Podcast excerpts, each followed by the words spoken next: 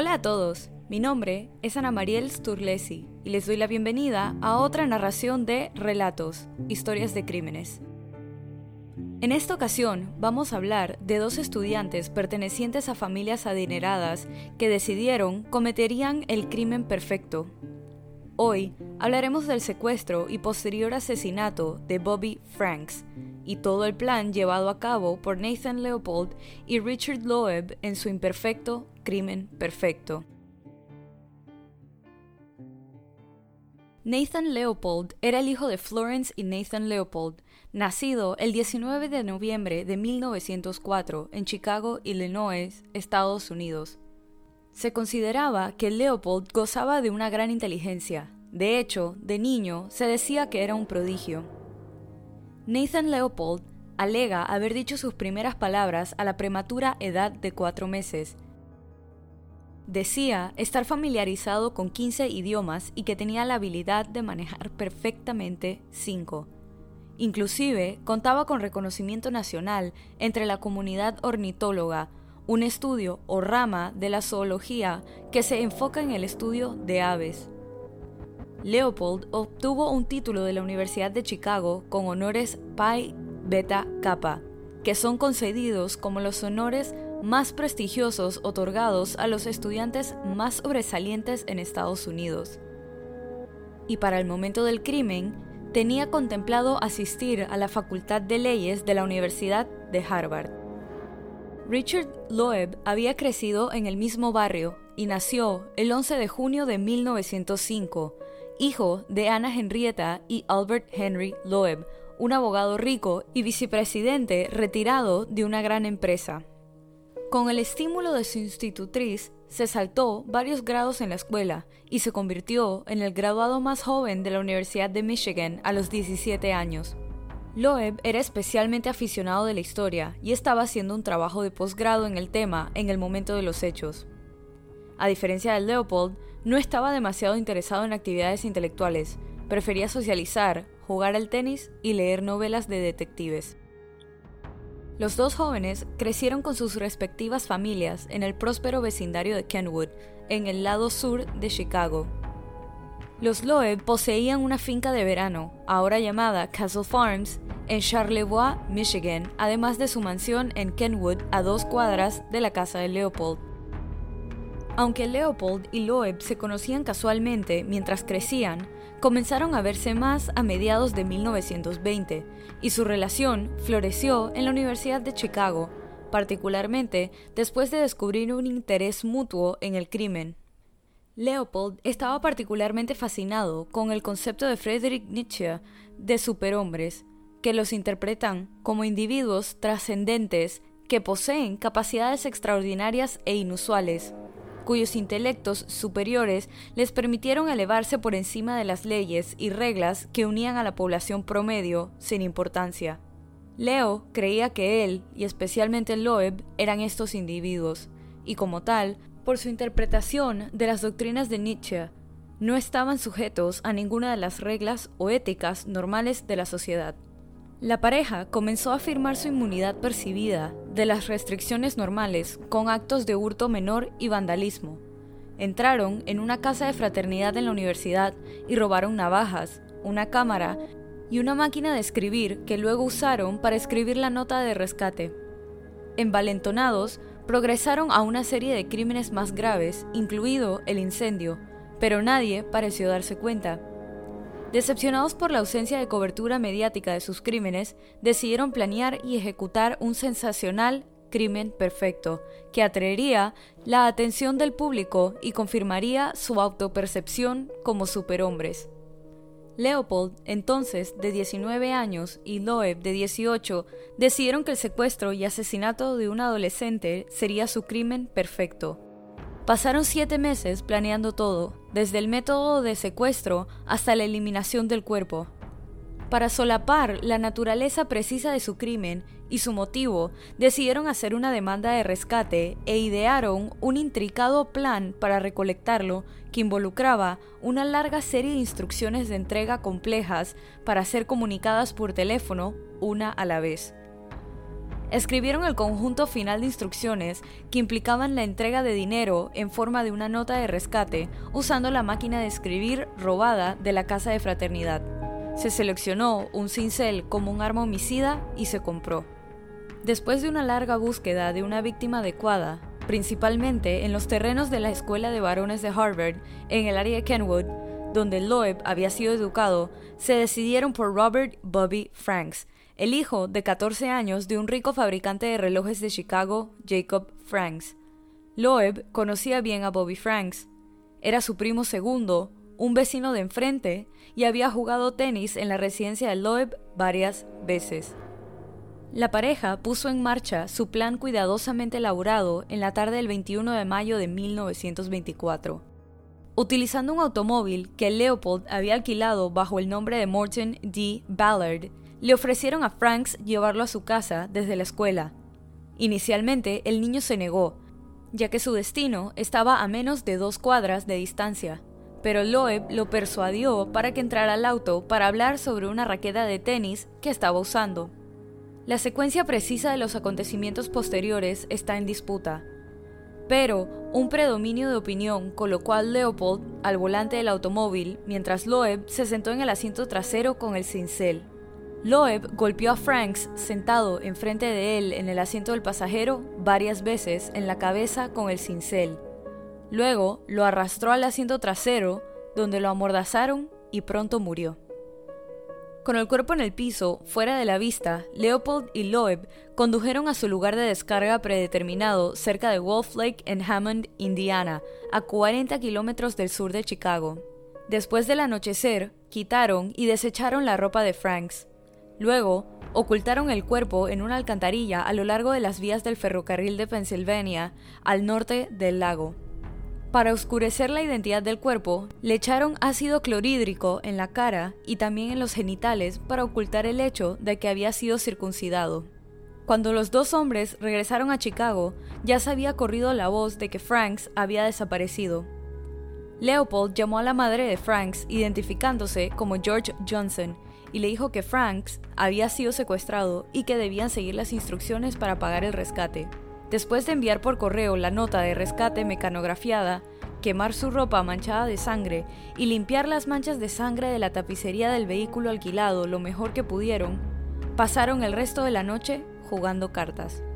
Una vez que la familia de Franks recibió la nota de rescate a la mañana siguiente, Leopold llamó por segunda vez y dictó el primer conjunto de instrucciones de pago del rescate. El intricado plan se detuvo casi de inmediato cuando un miembro nervioso de la familia olvidó la dirección de la tienda donde se suponía que debía recibir el siguiente conjunto de instrucciones y se abandonó por completo cuando se supo que se había encontrado el cuerpo de Franks.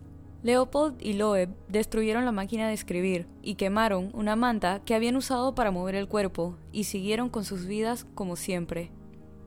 La policía de Chicago lanzó una investigación intensiva.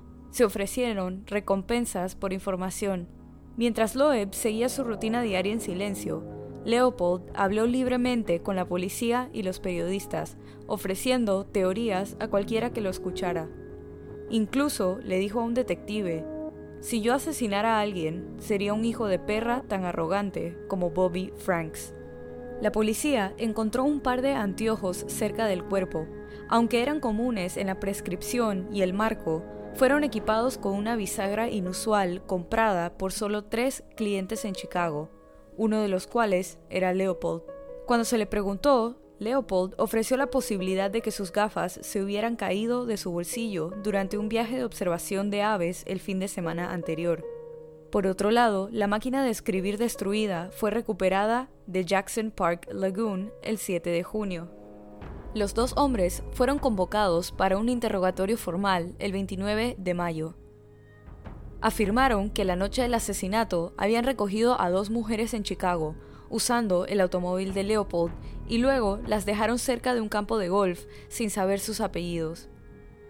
Su coartada fue expuesta como una invención cuando el chofer de Leopold le dijo a la policía que estaba reparando el auto de Leopold esa noche, mientras los hombres afirmaban estar usándolo.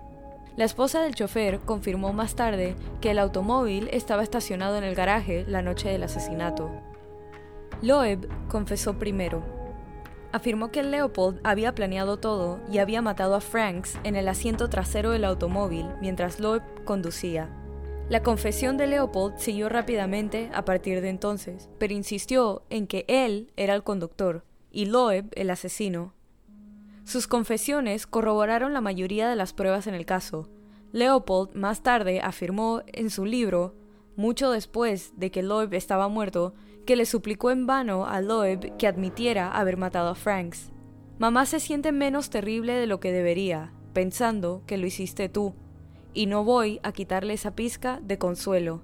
Cita a Loeb como diciendo, si bien la mayoría de los observadores creían que Loeb realmente había asestado los golpes fatales, algunas pruebas circunstanciales, incluido el testimonio del testigo ocular Carl Ulvik, quien dijo que vio a Loeb conduciendo y a Leopold en el asiento trasero minutos antes del secuestro, sugirieron que Leopold podría haber sido el asesino. Tanto Leopold como Loeb admitieron que fueron motivados por sus ilusiones y su aspiración de cometer un crimen perfecto. Ninguno de los dos afirmó haber esperado con ansias el asesinato en sí, aunque Leopold admitió interés en saber cómo se sentiría ser un asesino. Estaba decepcionado al notar que sentía lo mismo de siempre. El juicio de Leopold y Loeb en el juzgado del condado de Cook en Chicago se convirtió en un espectáculo mediático, y el tercero, después de los casos de Harry Thaw, quien le había disparado a un reconocido arquitecto en 1906, y el caso de Sacco y Vanzetti, que fueron unos anarquistas culpables de robo a mano armada y asesinato, fue calificado como el juicio del siglo. La familia de Loeb contrató a Clarence Darrow, uno de los abogados de defensa penal más reconocidos del país, para dirigir el equipo de defensa. Se rumoreaba que Darrow le habían pagado un millón de dólares por sus servicios, aunque en realidad fueron 70 mil dólares. Aunque 70 mil de 1925, corregido por inflación, tiene un valor aproximado de un millón de dólares en 2020. Darrow aceptó el caso porque era un firme opositor de la pena capital o pena de muerte, castigo al que habían sido sentenciados Sacco y Vanzetti por medio de sillas eléctricas en 1927. Si bien en general se creía que la defensa de los hombres se basaría en una declaración de inocencia por razón de locura, Darrow concluyó que un juicio conjurado casi seguramente terminaría en una condena y la pena de muerte.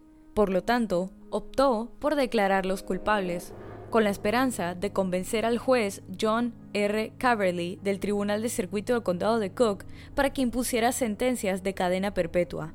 El juicio, técnicamente una audiencia de sentencia debido a la entrada de declaraciones de culpabilidad, duró 32 días.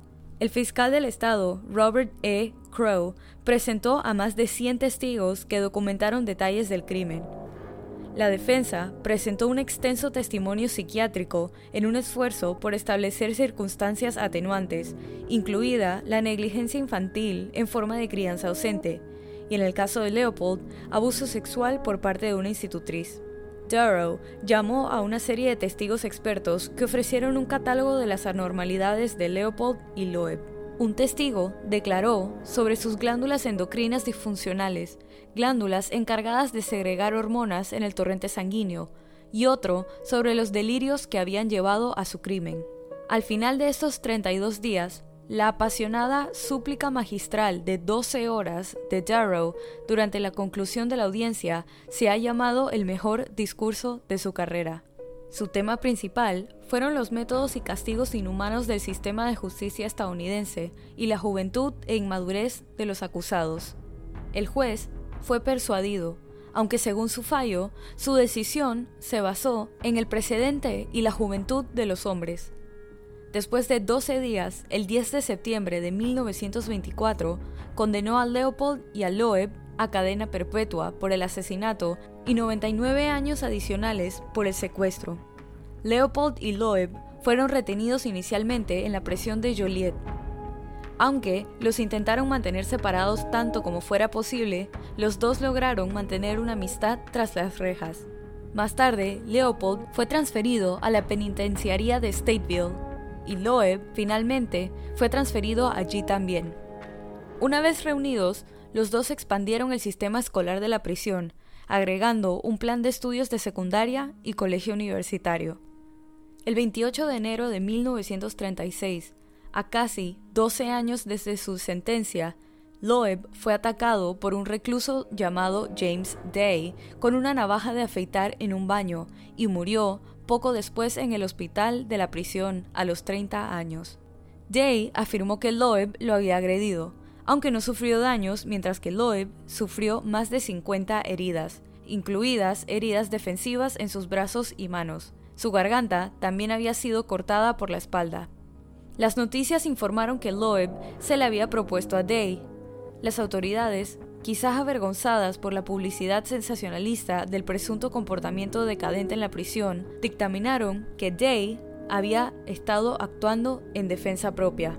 Se había sugerido un motivo sexual para el asesinato, pero no hay evidencia de que Loeb fuera un depredador sexual mientras estaba en prisión, pero Day fue atrapado al menos una vez en un acto sexual con un compañero de prisión. En su autobiografía, Leopold ridiculizó la afirmación de Day de que Loeb había intentado agredirlo sexualmente.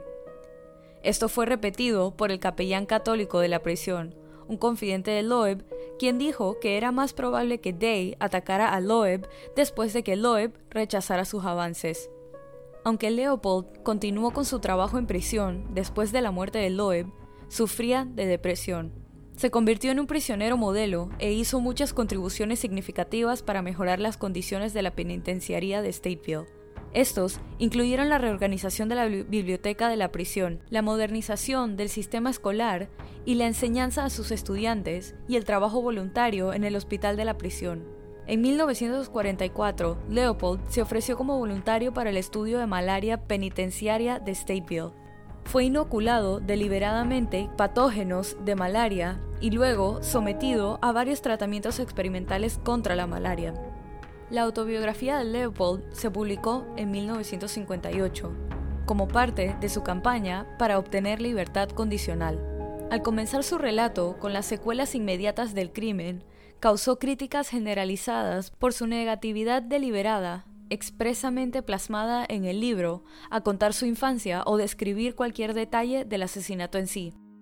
También fue acusado de escribir el libro únicamente como un medio para rehabilitar su imagen pública al ignorar el lado oscuro de su pasado. Después de 33 años y numerosas peticiones de libertad condicional sin éxito, Leopold fue liberado en marzo de 1958 en abril intentó establecer la Fundación Leopold, financiada por regalías por la venta de su autobiografía, para ayudar a jóvenes con problemas emocionales o delincuentes. Sin embargo, el Estado de Illinois anuló su carta, alegando que violaba los términos de su libertad condicional. La Comisión de Servicio de Hermanos, un programa afiliado a una iglesia, aceptó a Leopold como técnico médico en su hospital en Puerto Rico. Era conocido como Nate para sus vecinos y compañeros de trabajo en el Hospital General Castañer en Adjuntas, Puerto Rico, donde trabajó en el laboratorio y como asistente de rayos X. Posteriormente, Leopold se mudó a Santurce y se casó con una mujer que había enviudado. Obtuvo una maestría en la Universidad de Puerto Rico. Luego enseñó clases allí.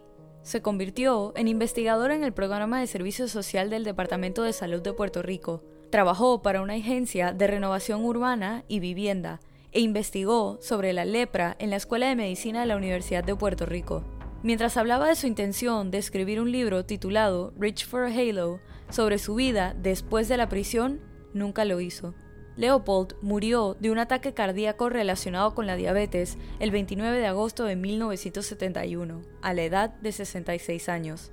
El asesinato de Bobby Franks ha sido la inspiración de varias obras dramáticas, libros e inclusive películas.